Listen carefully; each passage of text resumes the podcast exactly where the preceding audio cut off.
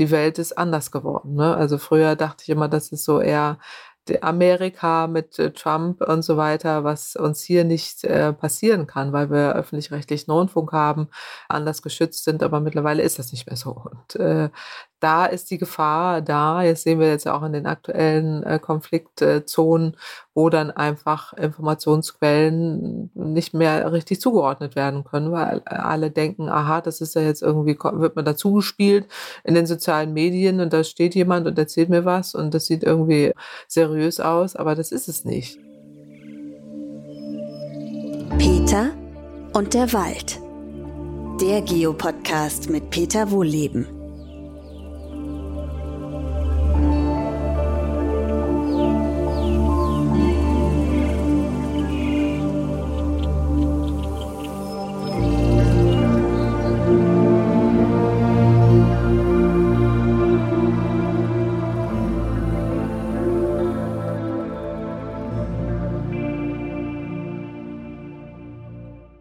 Herzlich willkommen zu einer neuen Podcast-Folge. Heute spreche ich mit Claudia Kempfert. Sie ist Leiterin der Abteilung Energie, Verkehr, Umwelt am Deutschen Institut für Wirtschaftsforschung, DIW, in Berlin und Professorin für Energiewirtschaft und Energiepolitik an der Leuphana Universität. Willkommen, Frau Kempfert. Ja, hallo. Vielen Dank für die Einladung. Sehr gerne. Am Anfang interessiert mich wie immer Ihr schönstes Walderlebnis. Mein schönstes Walderlebnis ist eigentlich immer, wenn ich im Wald bin, weil ich es liebe, die Ruhe und vor allen Dingen den Vögeln zuzuhören, wie sie erzählen und äh, die ganze Tiere, Tiere, die man da im Wald äh, hört und auch begegnet. Insofern ähm, ist einfach der Wald für mich nicht nur ein Ruheort, sondern auch ein Ort, wo ich Energie tanke, äh, Ideen durchdenke und einfach abschalten kann. Ja. Das finde ich sehr schön. Vor allem Energietanken als Energieökonomin ist natürlich echt klasse. Ja, also, aber es ist tatsächlich so. Ähm, es ist der Wald. Es gibt zwei Orte, wo ich äh, Energie tanke. Das ist der Wald, also wirklich, weil dort einfach die Ruhe da ist und äh, man wahnsinnig viel Energie und Kraft kriegt. Also ich, äh, es ist einfach so, bei mir ist es so. Und der zweite Ort ist ähm, im Wind am Meer, äh, wo ich im Gegenwind sehr gerne stehe. Im Gegenwind ist für mich Energie. Das ist auch mein Lebensmotto. Äh, und das erlebe ich da auch so. Einfach, wenn man äh, im Wind äh, steht, gibt es unglaublich viel Kraft und man kann Energie tanken. Also das äh, passt. Ich, das hätte ich eigentlich normalerweise jetzt ein bisschen später gemacht, aber wenn Sie von Gegenwind reden, den Sie genießen, dann gibt es natürlich auch im übertragenen Sinn. Genau. Also, mal, ich habe schon die Steilvorlage gegeben, mir genau. Ja, genau. vielleicht fangen wir aber trotzdem mal einen Schritt weiter vorne an. Ja. Sie haben ein äh, Buch geschrieben, Schockwellen. Ähm, und äh, das ist ein Weckruf für äh, die Energiewende, aber auch generell für Frieden in der Welt. Es hängt ja letztendlich alles zusammen. Und ähm, sie, sie scheuen sich ja auch nicht, ihre Meinung klar zu äußern. Das finde ich übrigens toll. Erlebt man leider viel zu wenig auch aus der Wissenschaft. Also nicht, dass äh, Wissenschaftlerinnen und Wissenschaftler sich verstecken. Das passiert nicht, aber ähm, sie, sie äußern ihre Meinung wirklich deutlich. Ne? Und auch auf Twitter, ich gucke ja auch zu mal nach, ähm, wobei der X heißt es ja jetzt, mhm und wir kommen zum äh, Thema Gegenwind, bevor wir nachher vielleicht in einzelne Lösungsmöglichkeiten einsteigen. Das ist ja heutzutage typisch, gut, obwohl das hat es auch schon in den 70er Jahren gegeben, ähm, Stichwort Erdölindustrie, dass äh, wenn man sagt, es muss sich etwas ändern, bestimmte Industrien müssen zurückfahren oder müssen sich umstellen, dann steht da irgendjemand auf, der oder die ähm, ihr Geschäftsmodell gefährdet sieht. Und was dann dazu gehört, äh, ich erinnere mich an einen Spiegelartikel vom letzten Jahr. Da ist ihnen, da sind ja einige Vorwürfe aufgetaucht, von wegen, sie würden ihre Meinung ständig ändern und noch viele andere Dinge mehr. Ich habe es mir mal äh, deutlich durchgelesen und muss wirklich sagen, das kann ich vielleicht auch vorwegnehmen. Wenn sie in der Wissenschaft Meinung ändert, äh, dann liegt das daran, dass man neue Erkenntnisse gewinnt. Ne? Sonst ähm, würden wir heute noch denken, die Erde wäre eine Scheibe. Also das sind teilweise absurde Vorwürfe. Aber die Frage ist, wie gehen Sie persönlich damit um? Kriegen Sie es fertig, dass Sie das nicht allzu sehr anfrisst? Ja, genau, am, äh, am Meer im Gegenwind, wo ich ja da stehe und äh, das ist für mich Energie. Also, ähm, es ist in der Tat so, dass äh, mir das tatsächlich Kraft gibt, äh, je mehr da Gegenwind äh, kommt, äh, desto mehr sehe ich, dass ich ähm, oder wir auch an den richtigen Themen dran sind. Also, mein Hintergrund ist ja der, dass ich seit über 30 Jahren mittlerweile im Energiewende-Thema drin bin, sehr früh schon angefangen habe, auch im Studium mich damit äh, zu beschäftigen, äh, interessiert war an Klimawandel und an Energiewende. Und äh, seitdem ich äh, Studentin bin und gleich danach in der Forschung drin bin und äh, das auch wirklich genieße, es als großes Privileg erlebe, dass ich das machen darf. Und äh, so entsteht ja auch meine, meine Geschichte als äh, Wissenschaftlerin, die dann entsprechend auch am Deutschen Institut für Wirtschaftsforschung in der Öffentlichkeit äh, Forschungsergebnisse präsentiert. Und da will ich jetzt gleich mit einem Mythos auch aufräumen. Wissenschaft ist keine Meinung. Ich weiß, dass es in der Öffentlichkeit so dargestellt wird. aber genau, aber das, was ich da präsentiere, ist tatsächlich etwas, was Forschungserkenntnisse sind, die auch im großen Team entstanden sind, die dann aber für die breite Öffentlichkeit aufgearbeitet werden. Und das ist tatsächlich noch ein bisschen anders als an den Unis, die aber auch immer mehr das machen. Aber wir am Deutschen Institut für Wirtschaftsforschung sind da angehalten, das auch für die breite Öffentlichkeit äh, zu erklären und haben da auch Mechanismen. Also zum Thema Wissenschaftskommunikation habe ich mal einen ganzen Artikel geschrieben. Da gibt es ja verschiedene Wege. Ich äh, nutze da auch verschiedene Wege. Twitter ist ja jetzt nur eins äh, für hm, die ganz breite Öffentlichkeit oder auch Fernsehen oder andere Kanäle, wo eben sehr viele Menschen zuschauen. Aber das ist nur eine Facette. Also all das, was ich mache, ist äh, wissenschaftsbasiert.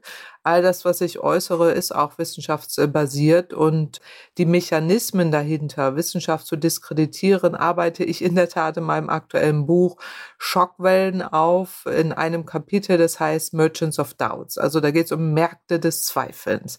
Die sind nicht neu, es ist ein schönes Buch von Naomi Oreskes und Eric Conway, die das aufgearbeitet haben für die, äh, für die Tabakindustrie, für die Kampagnen gegen Rauchverbot. Ist hochinteressant zu lesen. Äh, vier Jahrzehnte gab es da Kämpfe, äh, wo dann die Wissenschaft diskreditiert wird und ganze Mechanismen ablaufen und die sind ähnlich beim Klimawandel genauso, die nach ganz ähnlichen Mechanismen funktionieren, wo dann eben bestimmte PR-Agenturen eingeschaltet werden, Wissenschaft diskreditiert wird, ähm, einfach auch Gegenpositionen dahingestellt werden. Also weil Sie jetzt einen Artikel da in dem Meinungsbeitrag des Spiegel erwähnt haben, zu dem ich mich auch in der Öffentlichkeit mehrfach geäußert habe, im Übrigen auf meiner Webseite, alle Mythen, die dort verbreitet werden, widerlege und auch sehr schlechter Journalismus leider an der Stelle zutage tritt. Aber das ist dann eben so, da muss man, äh, muss man mit leben.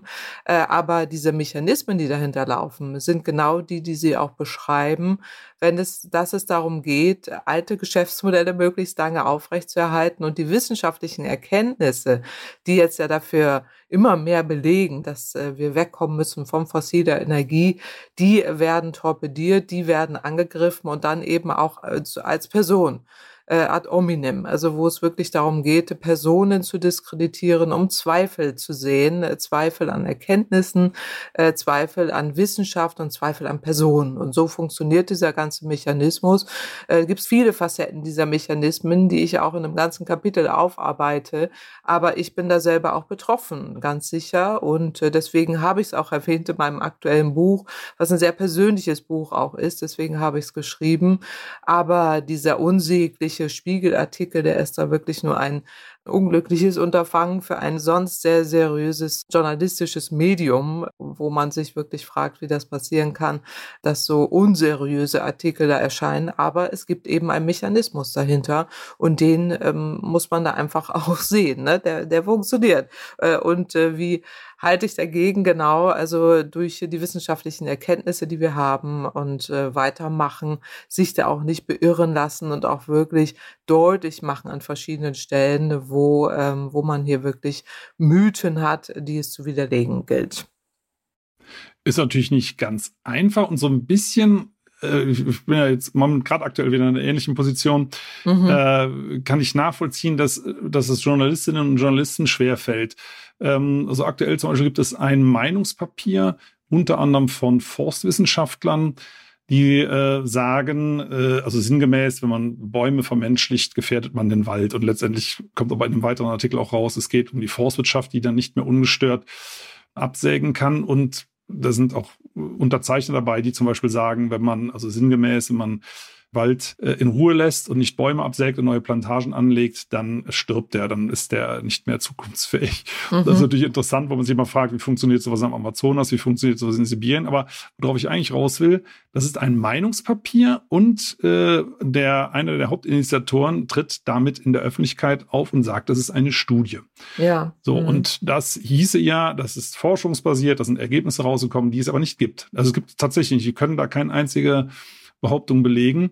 Und jetzt kommen wir zu den Journalisten und, und Journalistinnen, die müssten dann ja die Ursprungsstudie, beziehungsweise in dem Fall ist es ja in Anführungszeichen nur ein Meinungspapier, lesen und auch die Unterschiede verstehen und das Ganze verifizieren. Und das Ganze eben noch auf Englisch und mit Fachausdrücken mhm. und so weiter. Also von daher kann ich das verstehen. Nichtsdestotrotz würde man dann schon erwarten, dass es irgendwo einen Faktencheck gibt und irgendjemand mal die rote Fahne hebt und sagt, Moment, da gibt es ein Problem. Ja. Und das ist, also zumindest in meinem Fall, in Ihrem Fall ja anscheinend auch nicht. Ich habe es ja gelesen, Sie haben es auf Ihrer Homepage, Sie haben es ja gerade erwähnt, schön ähm, Punkt für Punkt mal dargestellt. Was haben, was äh, ist im Artikel behauptet und wie ist tatsächlich die Lage gewesen? Und das hätte man einfach recherchieren können, wenn man die Zeit gehabt hätte. Ne? Ja, naja, oder sich genommen hätte. Ne? genau, an der Stelle würde ich sagen, der Journalist hätte es gekonnt, wenn er gewollt hätte, aber er wollte nicht. Ja. Also das muss ja, man auch mal ja. dahin im Hintergrund sehen. Da kann man eben auch nur mutmaßen, welche Hintergründe dahinter sind. Ähm, die meisten, also der Großteil der Journalistinnen und Journalisten arbeiten seriös, aber haben oftmals keine Zeit, jetzt auch zu recherchieren und so weiter, so einen Faktencheck zu machen. Das gehört aber eigentlich zu ihrem Job äh, auch dazu, das einzuordnen. Aber man muss an der Stelle sagen, Medien lieben auch Streit. Und wenn da einer auftaucht, der irgendwie das Gegenteil behauptet, das ist bei uns, da gibt es einige ältere Herren bei uns immer in dem Fall, die dann da auftreten und äh, dann immer irgendwie das Gegenteil behaupten. Aber auch teilweise eben, was ja auch schwierig war in der Corona-Zeit, auch WissenschaftlerInnen, wo dann Journalisten ja auch dann keinen Unterschied äh, sehen können, außer dass man sich fragt, ja gut, das ist jetzt ein Wissenschaftler, der hat aber zu diesem Thema noch nie geforscht, aber er äußert sich dann eben, äh, sage ich jetzt mal, ein Lungenarzt zu Corona oder so, ne? Und, ja. oder, oder auch Viren, Viren äh, und so weiter. Da gab es ja auch einige Fälle, wo man dann äh, gesehen hat, dass eben auch dann einige sich da geäußert haben und die echten Expertinnen sich glücklicherweise auch in der Öffentlichkeit Öffentlichkeit geäußert haben. Äh, meistens ziehen die sich dann ja zurück und sagen, ich tue mir das da nicht an, warum irgendwie. Also da sind ja irgendwie dann nur seltsame Persönlichkeiten unterwegs und äh, das ist aber das Ziel dahinter.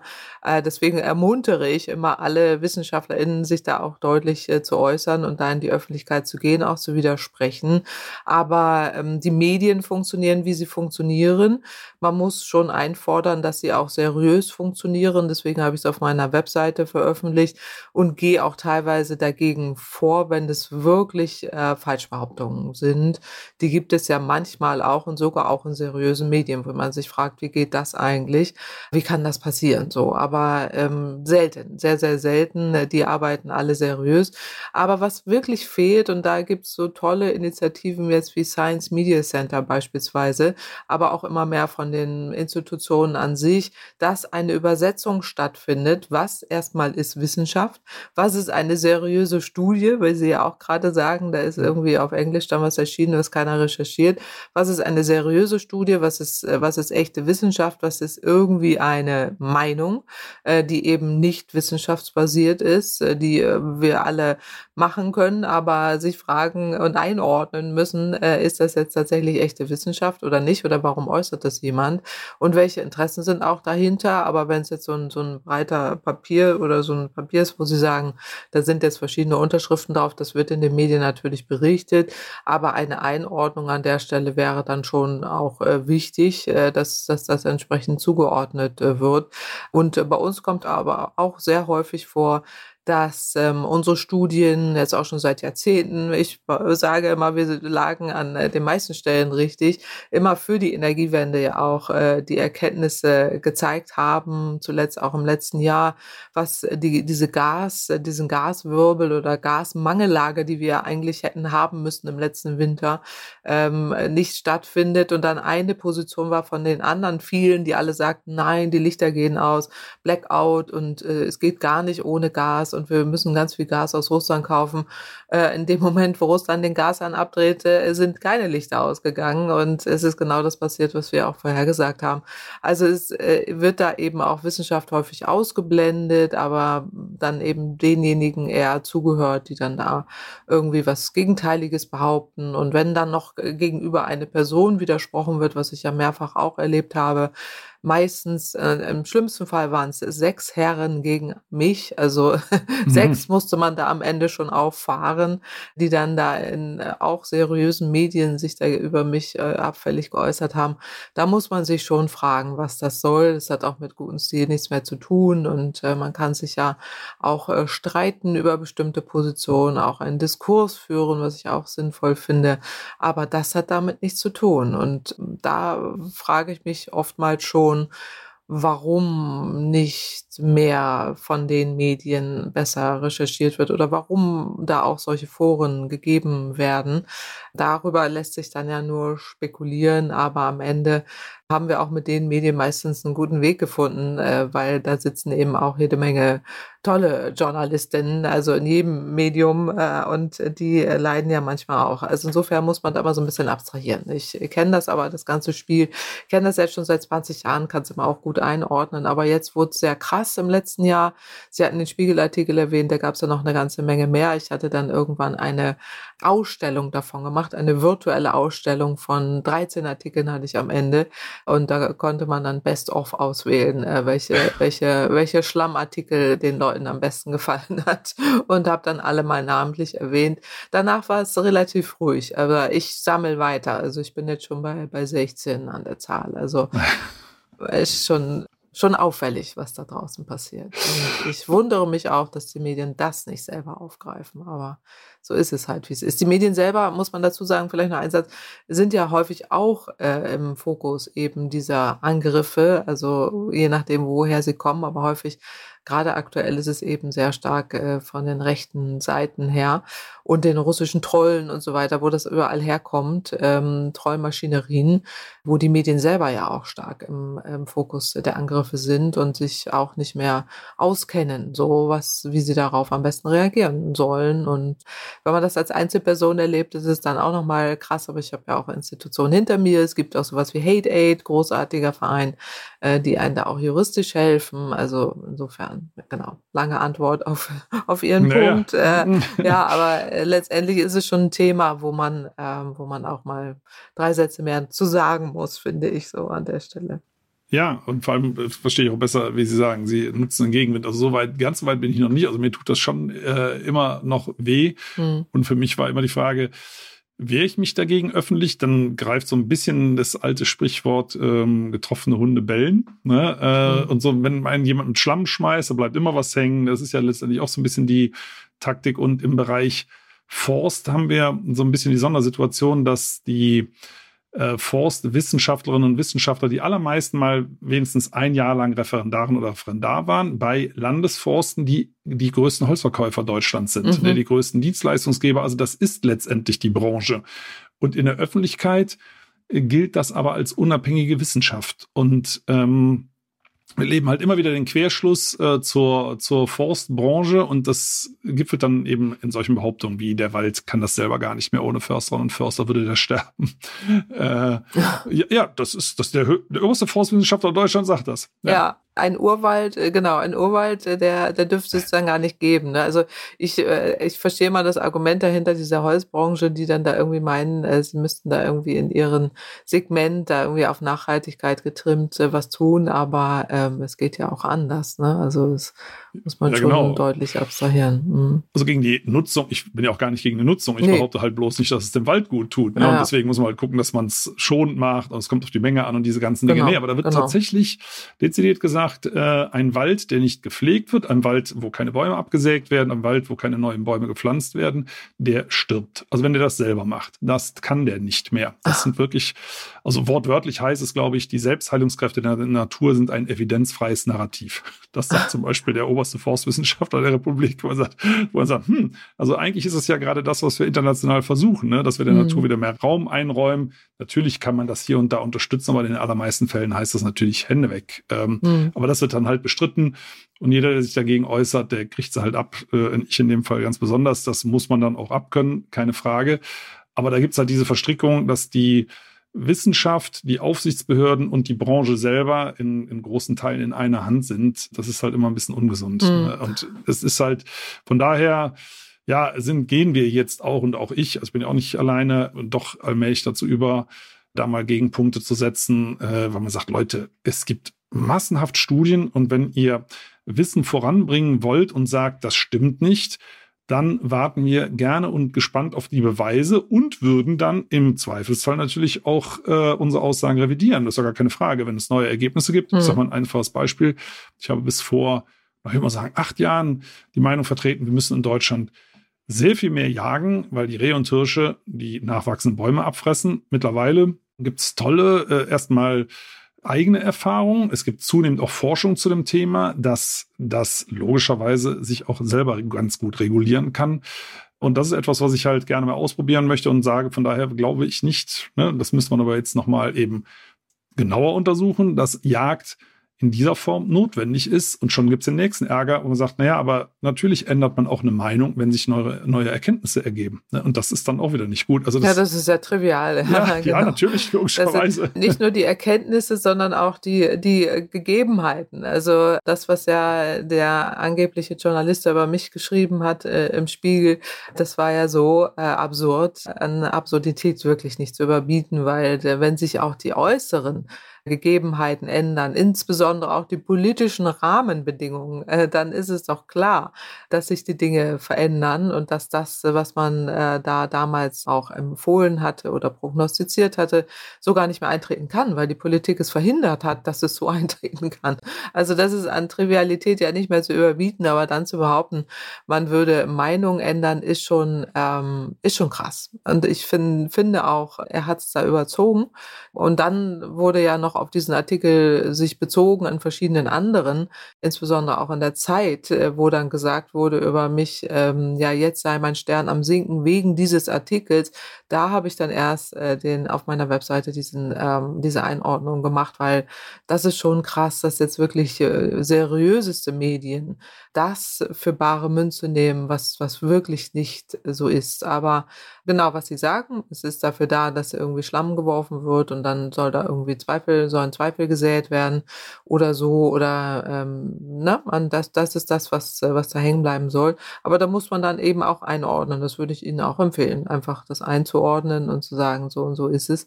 Und das sind unsere Positionen und die sind äh, basiert, basieren auf den und Studien. Und das ist dann einfach so.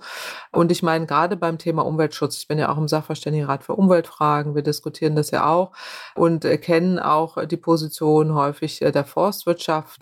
Wir treten ja auch ein für Umweltschutz im weitesten Sinne, eine, eine kluge Umweltpolitik, aber ähm, eben Holzabfälle oder Naturabfälle, Bioabfälle im, im weitesten Sinne haben auch eine Möglichkeit einer energetischen Verwertung. Das äh, zeigen wir bei unseren Studien auch, aber eben in sehr, sehr engem Rahmen. Und da gilt es dann immer auch wirklich sehr, sehr vorsichtig äh, zu sein. Und äh, wenn man jetzt irgendwie, ich sehe das auch mit großer Sorge, jetzt diese ganzen Genehmigungsverfahren irgendwie verschlanken will, ich bin ja sehr dafür, aber sofort irgendwie beim Umweltschutz ansetzt und sagt, ja, das kann man jetzt irgendwie alles abkürzen, dann landen wir wieder bei, bei den falschen Prioritäten, denn es muss ja ineinander übergehen. Wir, sind, wir brauchen ja effektiven Umweltschutz. Dazu gehört eben auch Waldschutz und Forstschutz und die Einhaltung äh, des, des natürlichen Waldes. Dafür ist ja jetzt auch die Biodiversitäts- oder Renaturierungsverordnung äh, da in Europa. Mhm. Da werden wir um jeden Wald kämpfen müssen, so, ja. dass der erhalten bleibt. Äh, das ist aber auch Vorgabe und nicht jetzt einfach nur irgendeine Meinung, die sich da irgendjemand ausgedacht hat. Das wird ja, wird ja immer wilder. Also das ja. muss man ja schon deutlich einordnen, ja. Genau, und was, äh, was ich persönlich auch irritierend finde, mal äh, ganz vorsichtig ausgedrückt, ist eine Sache, die übrigens auch schon Alexander von Humboldt sehr schön beschrieben hat. Ich habe mir das mal im Original besorgt. So teuer sind die Bücher ja nicht, weil die mhm. damals ja auch eine irre Auflage hatten. Stimmt. Und ich finde es immer schön, wenn man die, die Original-Dinge mhm. äh, aus der Zeit des Autors hat, in dem Fall. Der kannte zum Beispiel schon den Kühleffekt der Bäume, mhm. der kannte schon äh, den Effekt auf die Niederschläge, also dass Wald für Regen verantwortlich ist und nicht die geografische Lage in vielen Fällen.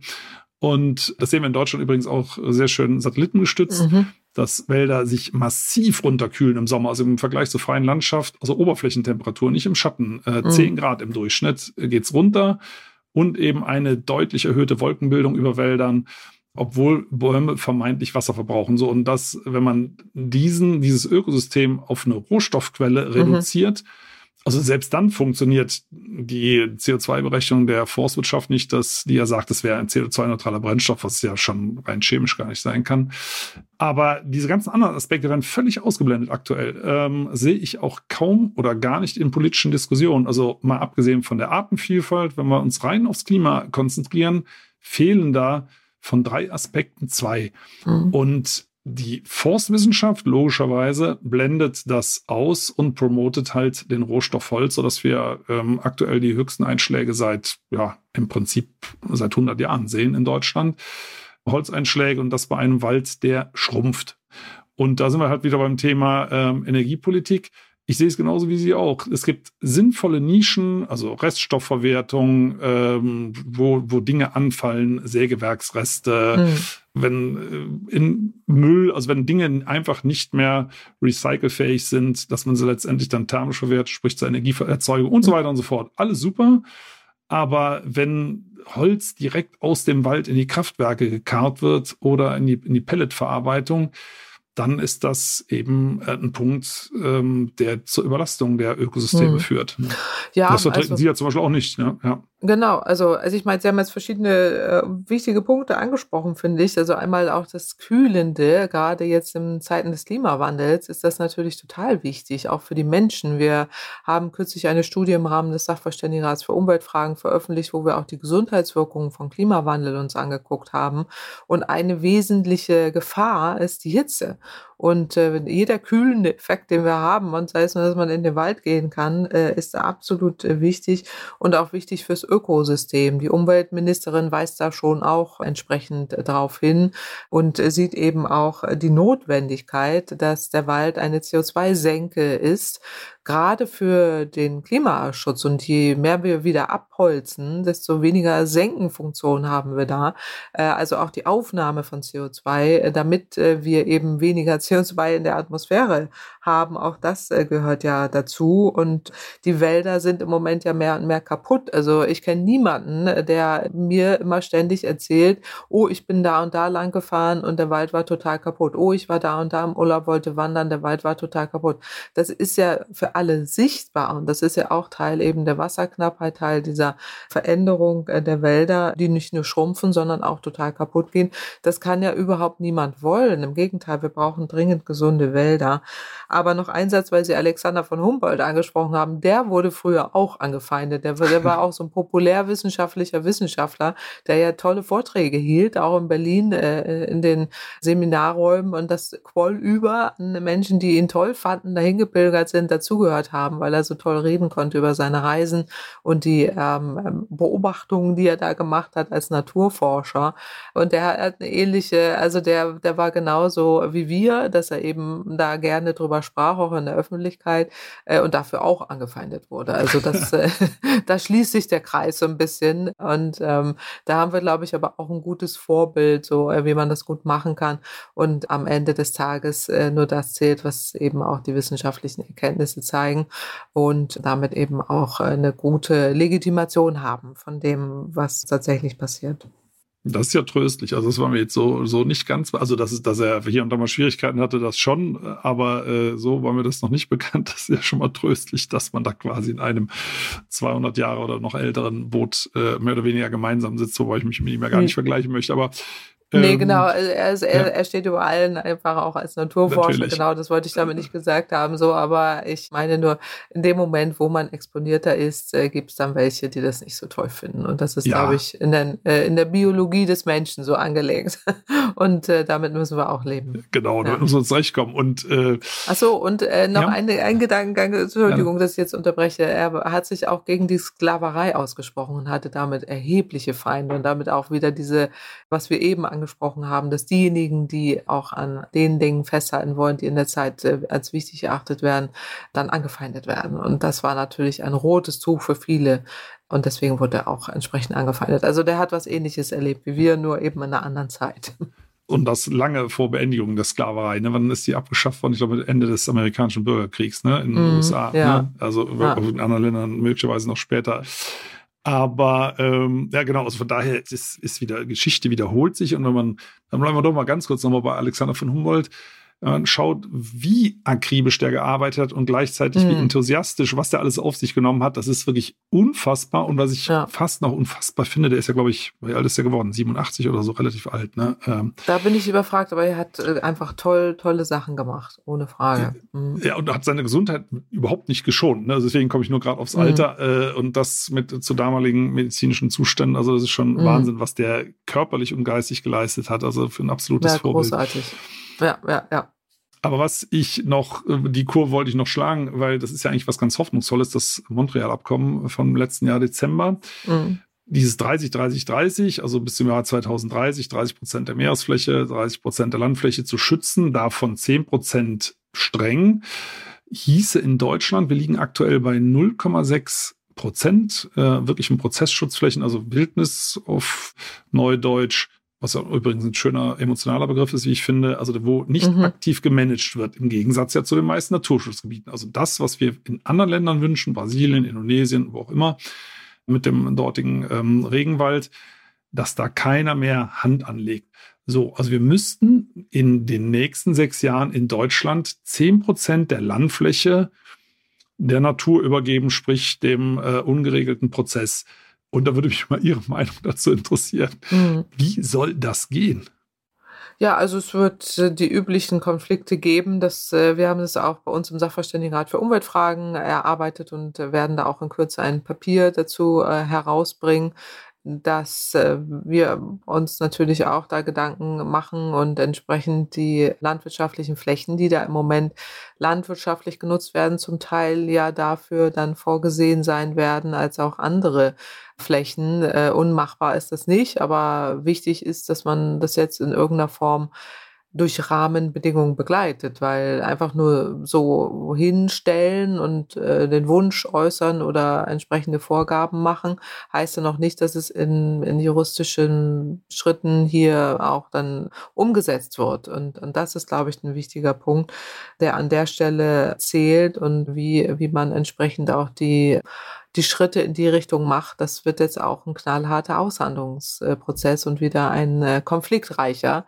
denn da sind natürlich verschiedene Interessenverbände dahinter, die das alles so nicht wollen. Aber es geht auf jeden Fall in die richtige Richtung, weil alles andere, wir sehen ja, wo es hinführt, äh, führt ja eher zu Zerstörung und da müssen wir wieder von weg. Ja, also ich finde das toll. Also ich habe mich irre gefreut, als es unterschrieben worden ist. Mhm. Sagen wir mal, für Länder, die noch sehr viel Primärwald haben, sind 10 Prozent natürlich nichts. Ja. Aber ähm, ich finde es gut, dass, dass Deutschland auch unterschrieben hat, mhm. ohne im ursprünglichen Sinne äh, echte Urwaldflächen, weil für uns hier ist das wirklich hart. Auf der anderen Seite, wir sind ein reiches Land. Wenn wir das äh, nicht machen, wer soll es dann machen? Mhm. Und, die, und der Zeitrahmen ist halt sehr sportlich. Also ich, also ich finde es interessant, dass sie demnächst äh, ein Papier dazu veröffentlichen. Bin ich wirklich gespannt, was drin steht. Mhm. Äh, weil nochmal, ich finde das toll, auch zeitlich wahnsinnig ambitioniert. Und man sollte nicht von vornherein sagen, das ist ja eigentlich unrealistisch. Ich denke, sonst wäre es auch nicht unterschrieben worden. Mhm. Ähm, aber es wird natürlich, genau wie Sie sagen, zu denselben auch möglicherweise hässlichen Verwerfungen kommen, weil da stehen ja noch ganz andere Verbände dahinter. Ne? Also wenn ja. Sie das Stichwort Landwirtschaft ansprechen, da muss ja. ich sagen, da, ist, da wird ganz einfach schon Angst und Bang werden, äh, was da für Protestaktionen erfolgen. Wobei, das muss ja gar nicht so kommen. Ne? Das nee, kann genau. über also, Schädigungszahlungen, über ne? Richtig. tausend Möglichkeiten. Genau, ja. Entschädigungszahlungen oder eben auch Möglichkeiten der ökologischen Landwirtschaft. Das ist ja nicht ausgeschlossen, dass man das auch miteinander verbindet. Also zumindest äh, in der Form, wie man es auch lesen kann. Also äh, da denke ich schon, dass, äh, dass es da Möglichkeiten gibt und äh, auch entsprechende äh, Schritte in die richtige Richtung gehen. Aber konfliktarm wird es ganz sicherlich nicht. Das, das sehe ich auch so. Ja. Naja.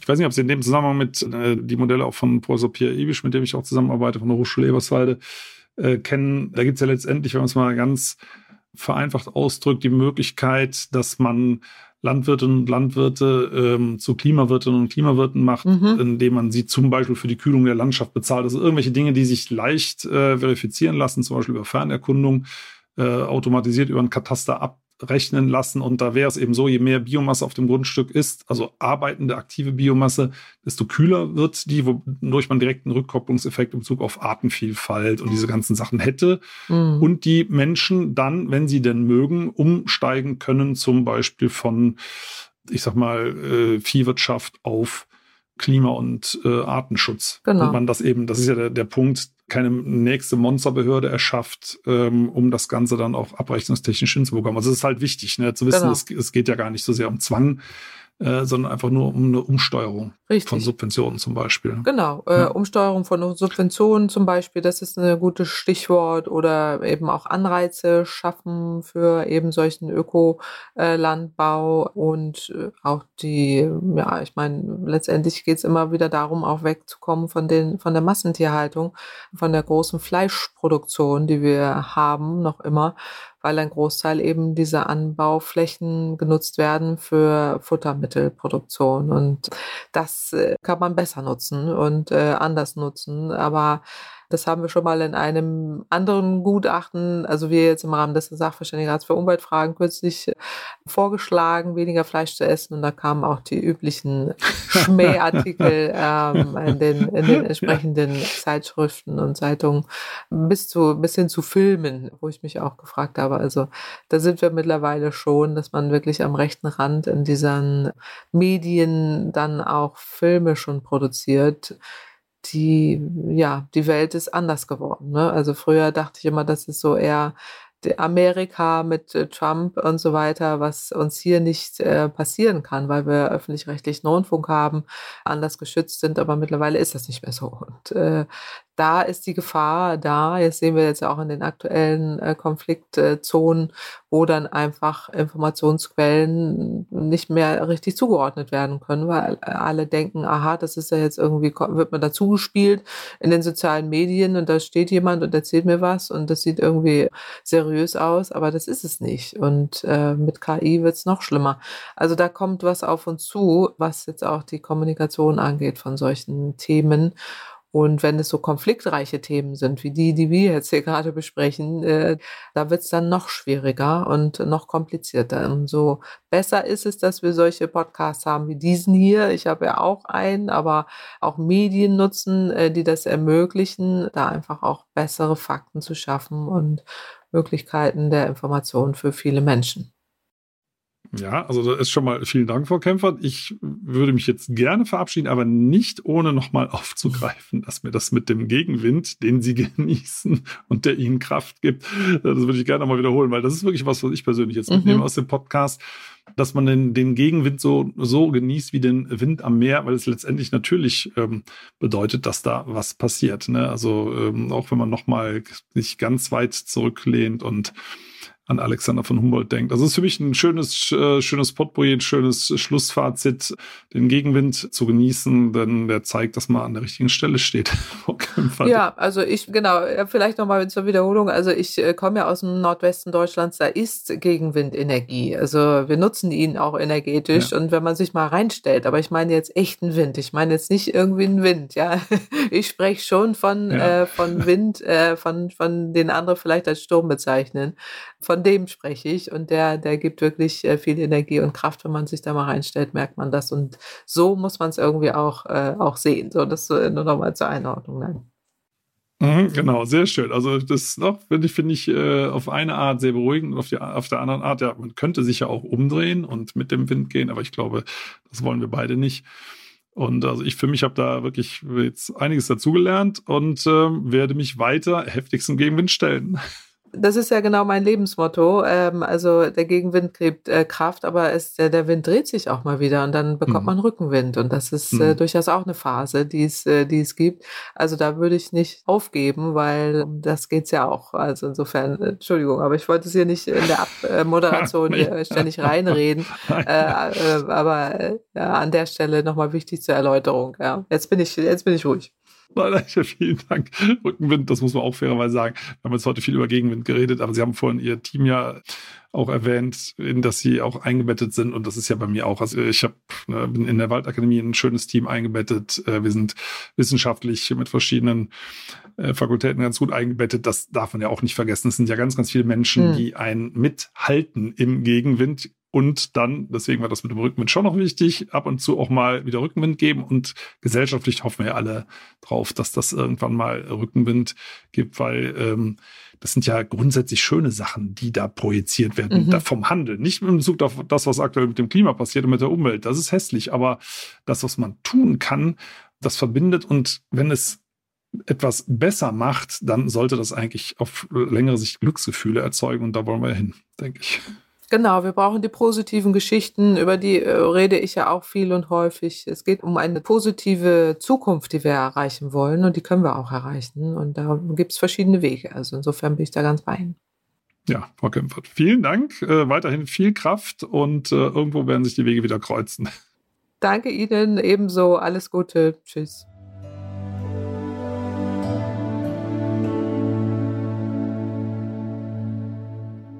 Schön, dass ihr zugehört habt. Vielen Dank.